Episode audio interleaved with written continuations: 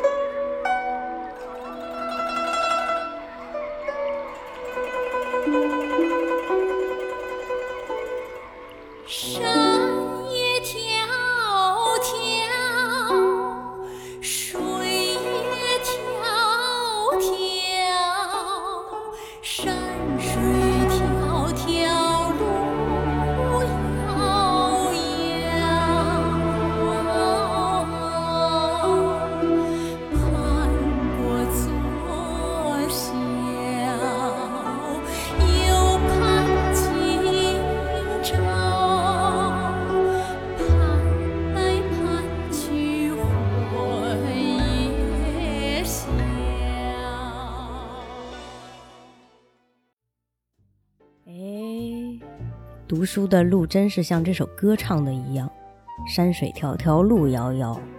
哎，但是多多少少读一些总归是好的。嗯，这些年呢，我也读了一些书啊，不能说读的特别多，嗯，但是梁静茹给了我一些勇气，所以呢，我觉得我可以跟大家分享一些我的读书心得吧。然后我前一阵在朋友那里无奖征集了一些他们想知道的，希望我能解答的一些关于读书的问题。不要脸的我就试着给大家回答一下。以下所有观点仅代表我自己。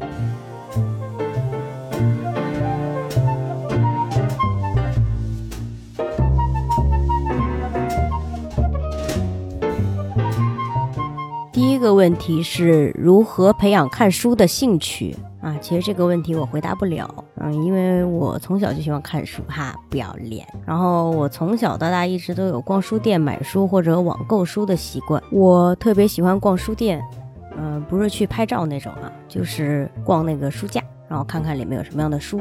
其实这个问题可以结合下一个问题回答。培养看书的兴趣还是需要贵在坚持吧。我觉得兴趣应该是一种持续性的行为啊、坚持不了应该算不上兴趣了。但凡聊兴趣，都得先对某件事产生感情吧，啊、有幸再慢慢生趣。所以，是不是可以试着从自己感兴趣的点开始阅读呢？比如你喜欢烹饪的话，可以试着去看一看烹饪方面的书。看书的话呢，就不一定要看小说、文学、哲学、社科这类的书，你想看什么就看什么，没有拘束才能产生兴趣。虽然说不看书也不会失去一些什么，但是看了书总归会得到一些什么东西。想看的时候就去看吧。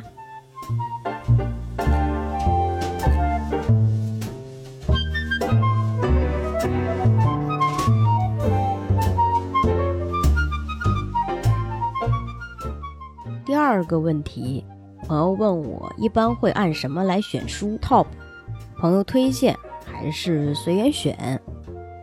在上一个问题里呢，我说到我喜欢去书店的事儿。我这个人就是想到哪儿就做到哪儿，做计划等于立 flag。可是我还是会做一些粗略的计划，比如我三月计划做一个死亡书单，不是说看完就会死的书啊，就是跟死亡这个话题比较有关的书。结果不知道看到啥，就突然想看一本完全跟这个书单完全没有关系的书，这是经常会发生的事儿。以前我还挺自责的，年纪大了以后就无所谓了。嗯，因为也会在这种不经意间遇到意外的阅读收获嘛，所以我看书不太存在有目的的去选书看。除了大学就是做大设计的时候，就比如你设计公共建筑的时候，绝对不会拿住宅设计规范来看的嘛。看其他书就无所谓，想看什么就看什么。而且逛了那么多年书店吧，一定也会对出版社有所了解，也会有自己喜欢的作家。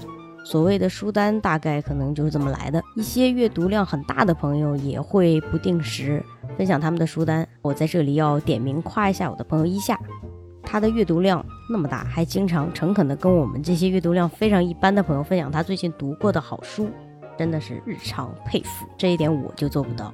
但是有一说一啊，我刷到一夏分享的书的时候，先会判断他分享这本书到底适不适合我，我感不感兴趣。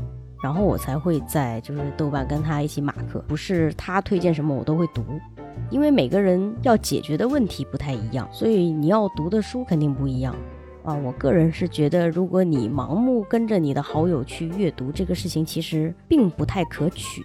比如一下前一阵他说他在看一些史政方面的书，但是我最近的关注点还是在生死观上面，而且我们两个的知识结构也不一样，所以我还是按照我自己的步调去读书。啊，有一天我意外得到一本哲学方面的书，就是为了支持书店嘛，然后入手了那个先锋书店的盲选。啊，我也是好久没有读哲学方面的书了，结果书里面涉及到了死亡的问题，这就是意外的收获。我觉得最好的阅读状态就是在豆瓣点已读的时候，你发现你的朋友也刚好读过，而不是世间人家看到，哎，他在读什么，然后我也去跟着读。所以这个问题我的回答是 C，随缘选。哎，哪里有 C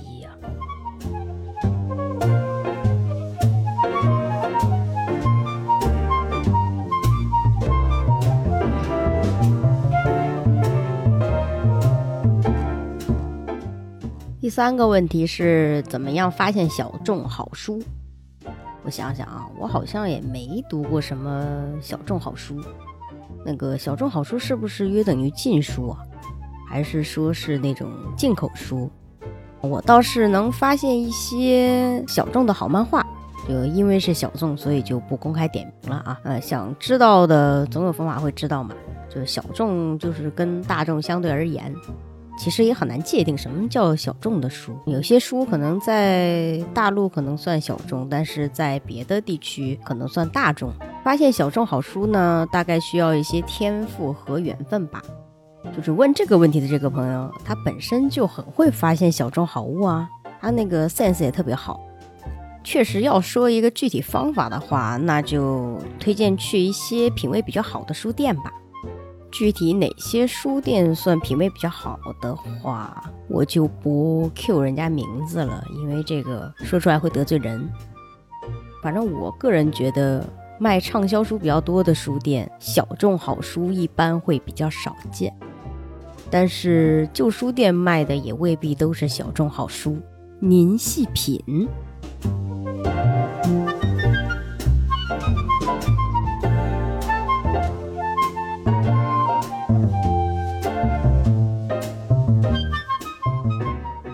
第四个问题，问我读的书里面有没有一些书是图画多、文字少的？这个问题肯定是有的，因为这个难免。比如一些摄影集、漫画、图册、建筑设计作品集，都是带图的。我朋友那天给我补充了一句，说还有建筑规范图集。图像语言对于设计师来说非常重要，不可能是不看的。不过也请不要小看漫画哦。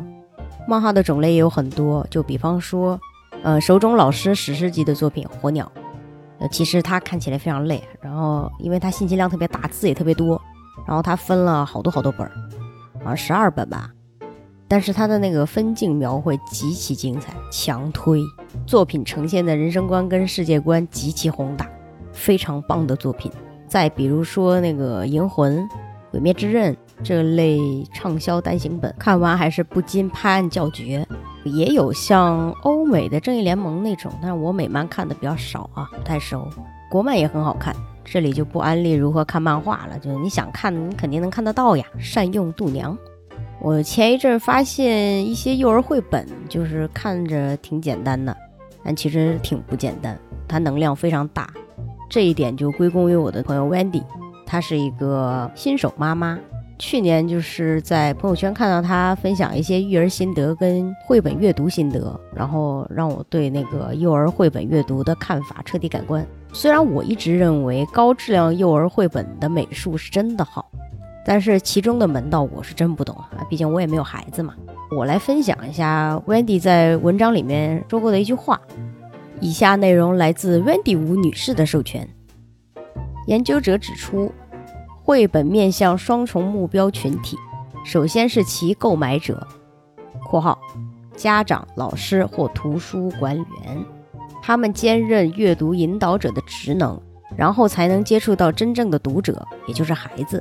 统计显示，排除孩子的因素，成人很少购买绘本作为自己的阅读品，这一点与漫画不太一样。然而，绘本包含了儿童与成人的关系。括号不限于亲子关系，值得拥有多元受众。成人大可不必只把绘本当作陪伴孩子的工具。真正的阅读是在绘本创作者与阅读引导者及小读者的多重互动中实现的。好的绘本除了功能性，也兼具艺术性与趣味性。譬如这一本，就是他在那个公众号里说到的一本。它既能满足幼儿情感启蒙的需求，又提供了独特的艺术视角，并且还很有趣。奇想国童书总编辑黄小燕老师曾在讲座中援引了一句话：“在阅读中，最低级的是知识，高级点的是方法，再高级点的是观念，最高级的是审美。”深以为然。作为成年读者，我也时常为一些优秀绘本开启新的艺术视角，实现另一种意义上的艺术启蒙。以上都是 Wendy 吴女士的文字。反正我看完这段话以后，真的拍手叫绝，猛夸了她。然后我就跟她说：“我说，哎，你这个写的太棒了，就是我下次做节目一定要引用你这句话，它能让我这种没有孩子的成年人。”能对所谓的图画书有深刻的认识，这一点真的非常厉害。不过我幼儿绘本看的不多啊，不算小时候看过那些图画故事书啊或杂志啊。就十年前我买过熊亮老师的那个《金刚狮和美女怪》，我觉得它不仅适合儿童，也非常适合成人阅读，画工也非常好。然后还有很多国家的很多优秀绘本作品，我就不多说了。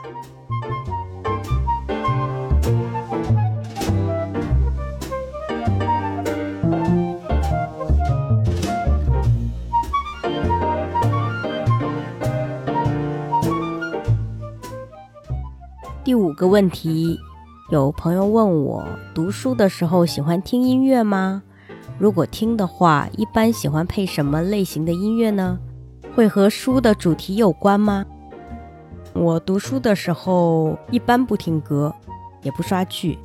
但是自从这个朋友问完这个问题以后，我还真开始边看书边听歌了。会听一些比较安静的那种轻音乐、古典音乐什么的，但是我看书的时候不会听带歌词的那种歌，因为它非常分散人的注意力。我这个人不能一心二用，是那种单线程的那种人，所以如果我听了带歌词的歌的话，我可能就分神去听歌词，而不是关注在书本身的内容上。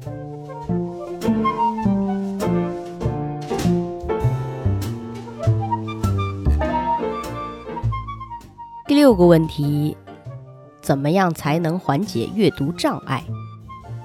不知道这位积眉的阅读障碍是指哪种阅读障碍？是他看不懂内容，还是看不懂外语那种？还是看到字就很头大？还是他遇到了那个阅读天花板无法突破？啊，我只能说说我自己的体会了。我去年读书的时候，发现自己遇到阅读天花板了。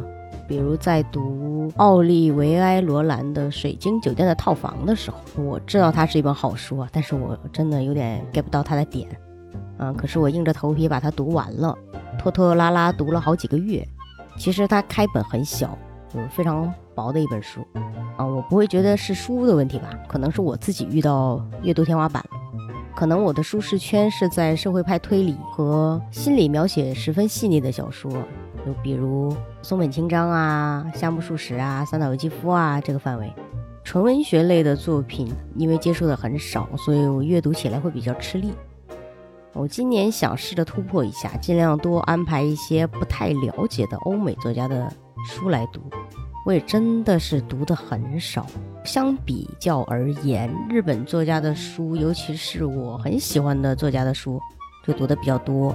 像那个夏目漱石和三岛由纪夫，我的阅读速度也不是很快。就我以前老是鄙视人家看文儿，就是那些网文啊。等到我开始看文以后啊，就是也少少会看一点，才发现人家看文的朋友的阅读量其实非常大。因为一篇文差不多是三本三百多页的实体书的量，而且那些喜欢看文的朋友，他们看书其实特别快。所以我觉得人的意识里是真的不应该有什么鄙视链，每个人都有自己的很强的部分嘛。所以只要有阅读文字的习惯呢，读什么其实无所谓。阅读障碍大概也就是薛定谔的阅读障碍。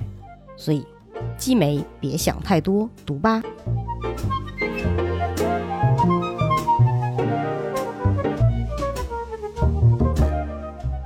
第七个问题。看推理小说的时候，如何不会忽略之前文中的细节？当然，以我这过目就忘的记忆力，马上就能忘。尤其是在读那个本格派推理小说的时候，前面线索繁复的猜谜环节，我的智商是一直处于下限状态，只能靠阅读经验猜凶手。Ellery Queen 会问：聪明的读者，你们猜到了吗？我表示我不聪明，猜不到，快说吧！暴躁读者在线求解密啊！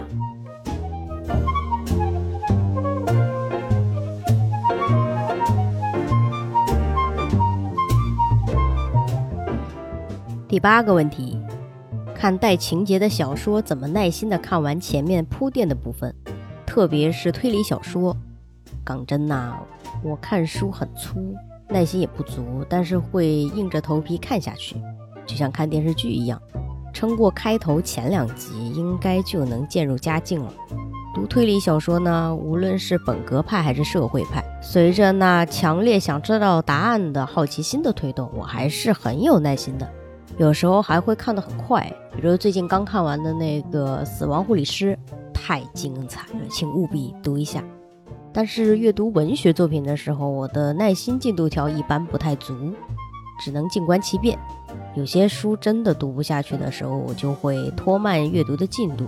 比如在读那个夏目漱石的《我是猫》的时候，因为这本书特别厚，然后它也不适合速读，就要慢慢来读，一下子也读不完。有社科类、历史类的书就更不用说了。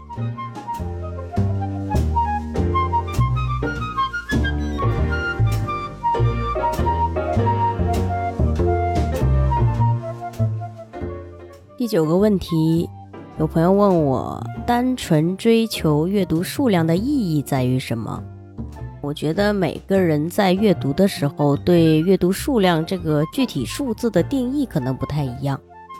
我做阅读计划的时候，并不是单纯追求数量的，五十、一百这类具体数字对于我来说，是我一年所做过的某一件事情的一个量化而已。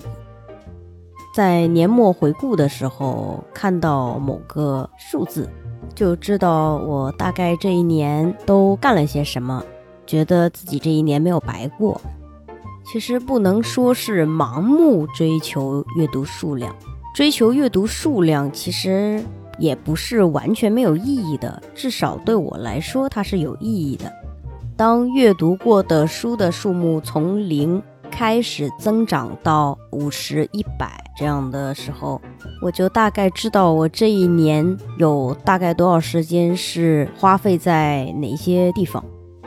但是单纯为了炫耀数目，甚至弄虚作假，我觉得这样还是大可不必吧。骗得过别人，也骗不了自己啊！啊，我在追求阅读数量的同时，其实是有在抓阅读质量的啊，因为我觉得自己对于选书这件事情还是比较有自信的。这个以后有机会再说吧。选书的事情，我们做任何事情都要循序渐进嘛，不能急。我也一直在丰富我的阅读种类。也并不会因为专业性很强就一直读专业本身涉及的书目，反而我这些年并没有怎么读专业书，专业都已经忘光了。也不仅仅是读小说和漫画吧，毕竟我喜欢的东西很多，什么书都会读一点。现在是包括网络文学我也会读，虽然我读的比较少，一年可能读不到五篇文，而且还是从去年才开始看的，然后今年也没怎么看，因为觉得还是太浪费时间了。有那么多的时间的话，还不如好好把我们的小节目做一做。不过，以上内容都是针对我自己啊，就是大家每个人还是有不一样的爱好，我只是陈述一下我自己的阅读观。然后，我有一个景观设计师朋友麦工，呃他每年不会看太多的书，他工作也非常非常忙，感觉他都是欧洲时间。但是呢，他每年就一定会。读一些特别艰深的那些书，反正以前他给我看过，他读的那些都挺神奇的。我反正是真的特别佩服他，觉得他能有那种毅力去读那些跟他专业相关且非常艰深的书，而且还是精读。他还能吃的那么透，把那些东西都能转化到他自己设计上能用到的东西。我觉得他真的非常厉害。我也希望我能向他学习，以后慢慢也尝试一下去精读。因为我现在就是年纪大了，发现有些书确实非常适合精读，而且可以反复读好多好多遍。在这里可以小小的预告一下，以后会请我的好朋友麦工来给大家讲一讲景观设计到底是在做什么。它不是仅仅种树而已，所以我们可以以后小期待一下。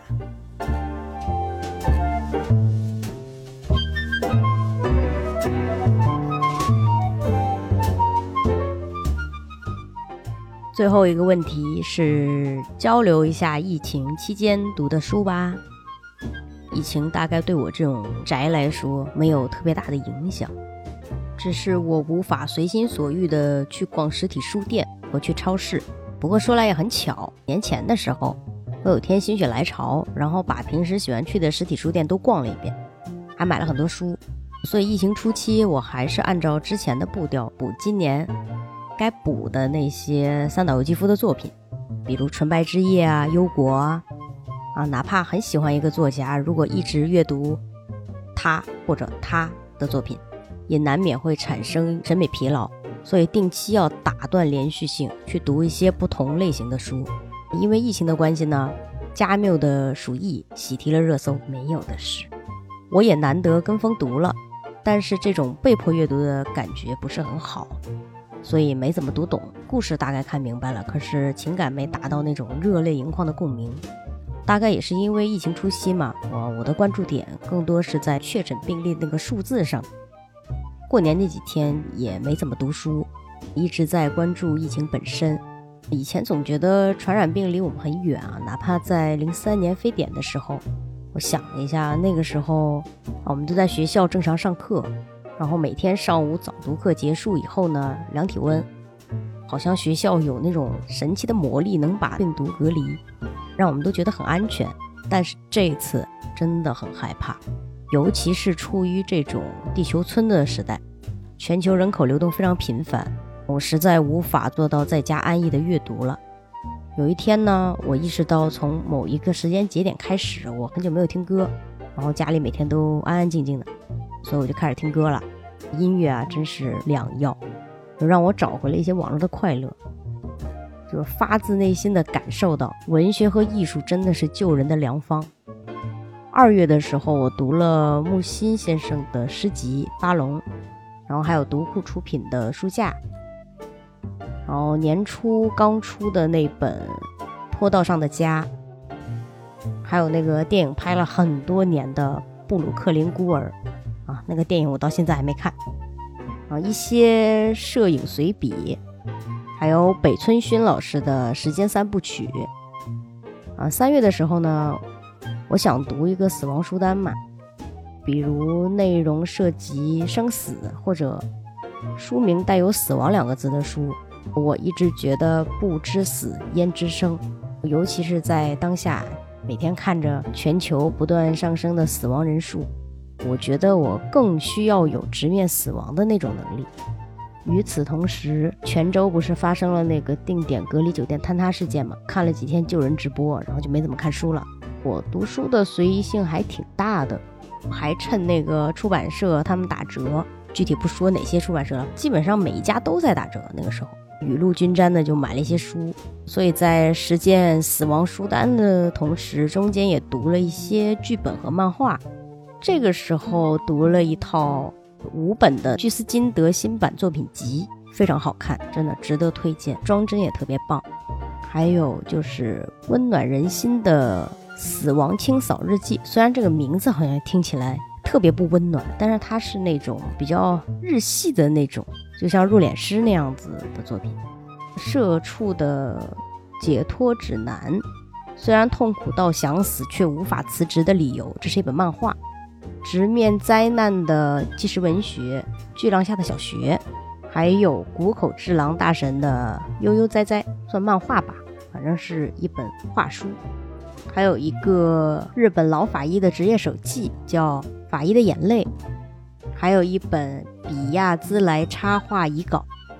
读这些书的时候，有个奇妙的收获，就是当我读完以后，发现那个巨浪下的小学和死亡护理师的内容有无缝对接的部分，因为他们都涉及到了三幺幺日本地震。虽然前者是纪实文学，后者是虚构推理小说。巨浪下的小学是在看完泉州搜救直播以后读的。我觉得追求真相或许是我们唯一能为逝者做的事，向那些一直在追寻真相的人们致敬。我想起去年读过一本纪实文学，日本记者清水节根据日本统川跟踪狂杀人事件写的《被杀了三次的女孩》，作者对这起案件的侦破还起到了关键性的作用。可以说，作者找到了凶手。作者写的非常好，抽丝剥茧地分析了每一个涉案人，逻辑也非常清晰，比社会派推理小说还好看。案件背后所引发的社会问题也非常令人深思啊！我从此就入坑。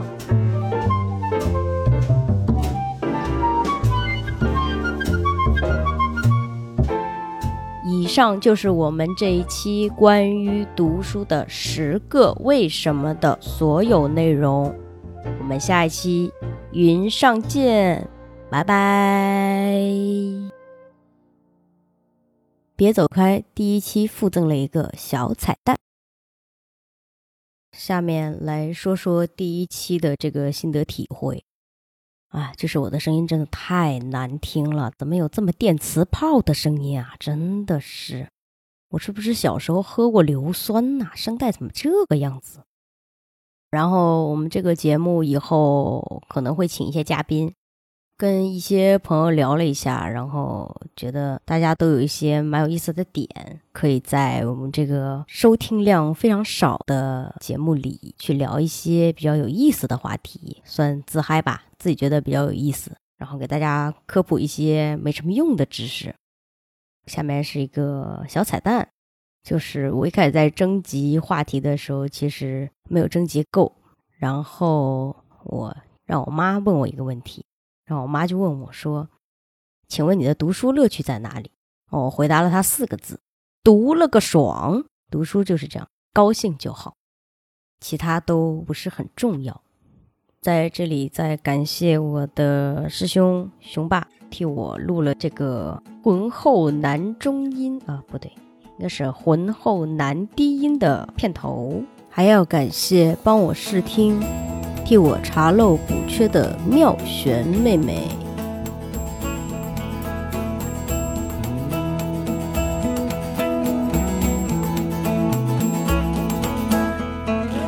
说爱我，说爱我，别说不习惯。抱抱我，抱抱我，别嫌我太胖。有谁跟谁在一起是一种偶然啊？人生只一趟，告诉我，告诉我有什么不满？告诉我，告诉我看到谁